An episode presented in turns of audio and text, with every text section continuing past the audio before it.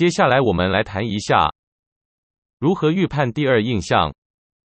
第二印象是市场本身在不断更新的情况下，市场预测自己未来最有可能到达的地方。我们现在就来看看市场设法预判第二印象 C 在何处。由于我们所谈的是市场，因此假设 A 点到 J 点代表的是市场的收盘价。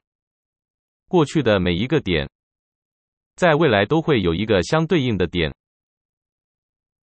例如，历史性收盘价为 B，则未来所对应的点是 B plum。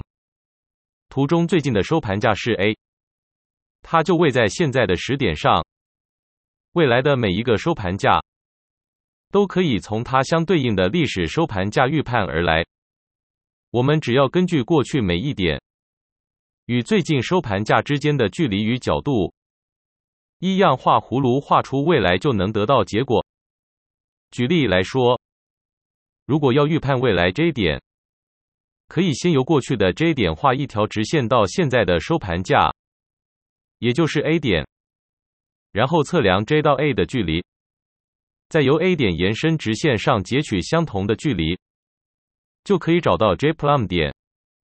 每次遇到新的收盘价出现，现在的时点就应该移动到新的收盘价，而且过去的所有点都应该重新预测未来的点落于何处。听起来很复杂吧？别担心，本课程随赠的策略交易程式，可以让您家里的五岁小孩在几秒钟都可以完成。请注意。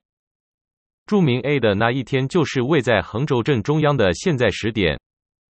你应该可以发现，以往 B 日的高点成为 B 日低点的预测，同时 B 的低点成为未来 B 日高点的预测。以往那一天的收盘价若偏向交易区间的某一端，之后的预测则会偏向另一端。但这只是两天的预判。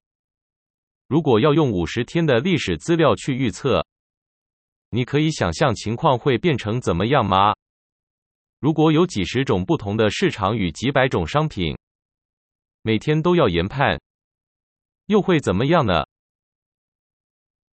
幸好我们有很简单的工具，本课程所搭配的工具，将可以让您很快的完成预测。